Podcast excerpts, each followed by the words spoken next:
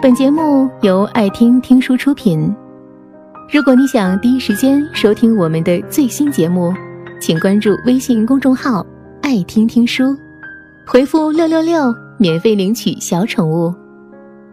周末的时候，窝在床上又刷了一遍《前任三》，这部疯狂席卷票房的电影，至今褒贬不一。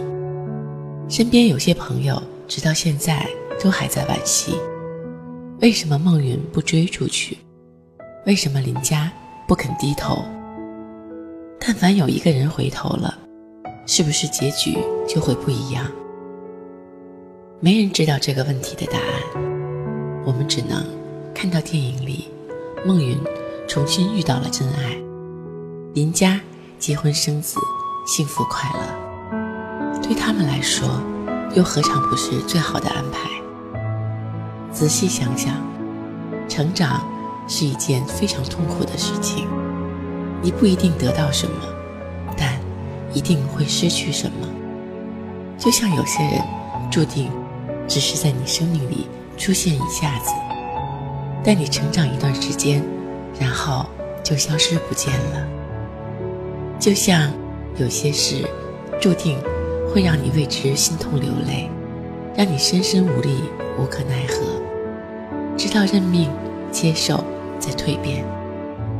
失去的过程太过残忍，它毫不留情地从你的身上夺走些什么，连带着你的血和泪，让你精疲力尽，让你千疮百孔。有人说，这世上最难受的，莫过于未曾拥有。其实不是的，这世上最难受的，莫过于。拥有之后再失去，就像那句话说的：“我本可以忍受黑暗，如果我不曾见过太阳。”大概是因为失去的感觉太糟糕了，所以我们总是小心翼翼的，生怕失去些什么。这样的生活一定很累吧？因为害怕失去，让自己变成了一个瞻前顾后。畏手畏脚的人，因为害怕失去，让那些所有原本应该开心享受的事情，都变成了折磨和困扰。本以为害怕失去是保护自己的方式，到头来才发现，自己同时失去了最宝贵的东西，那就是不管不顾的执着和勇气。刚入社会的时候，我的一个女领导。是那种活得很洒脱的人，他工作很拼，玩起来很疯，身上自带着一种什么都不怕的气场。有一次我们一起聚餐，我实在按耐不住好奇，就问他，怎么才能像他一样活得这么潇洒？他当时只是笑了笑，回答我说：“学着不怕失去吧，不怕失去工作，不怕失去爱情，甚至……”不怕失去生命，因为怕的多了，就活得累了。也许是当时道行太浅，我听完根本不明白是什么意思。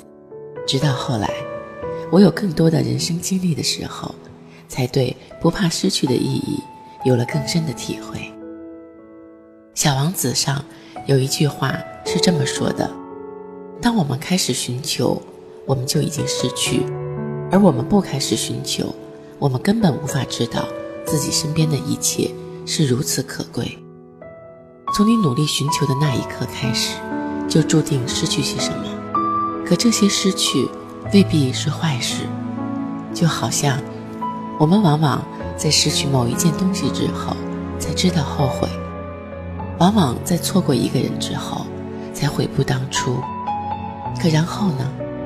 我们会突然明白。东西怎样保护才是对的？人怎样去爱才是正确的？我们会难过，会心痛，但也会慢慢痊愈，直到变得更加强大。这样看来，人生似乎总是这样：我们会在失去之后的某一个时刻，爆发性的成长，爆发性的学会如何去爱。让原本毫无长进的人生，突然向前那么一点点。失去让人痛苦，可失去后的领悟会让人成长。在我们长大成人的这些年里，好像越来越少有事情能激荡起自己的情绪了。生活总是平平淡淡的，算不上太开心，也绝对没有多糟糕。唯一能让自己情绪崩溃的，大概就是失去了。比如说失恋、失掉工作，甚至是亲人去世。有点荒唐的是，恰恰是这些事情，能让自己从浑浑噩噩的生活里短暂逃脱出来，稍微变得清醒一点，也稍微看透一点，这人生究竟是怎么一回事。失去，真的未必是一件坏事。我也希望你能一直拥有失而复得的好运气。只是，这世界太残酷，你迟早会知道，有些事情终究不会让我们如意。所以，比起失而复得，我更喜欢得偿所愿。因为你可以没有好运气，也可以经历失去，但你不能害怕，不能放弃。要一直努力，直到实现所有想要的一切。本节目到此就结束了，感谢各位的收听和陪伴。更多精彩内容，请关注微信公众号“爱听听书”，回复“六六六”免费领取小宠物。也欢迎你收听今晚的其他栏目。我们明晚见，晚安。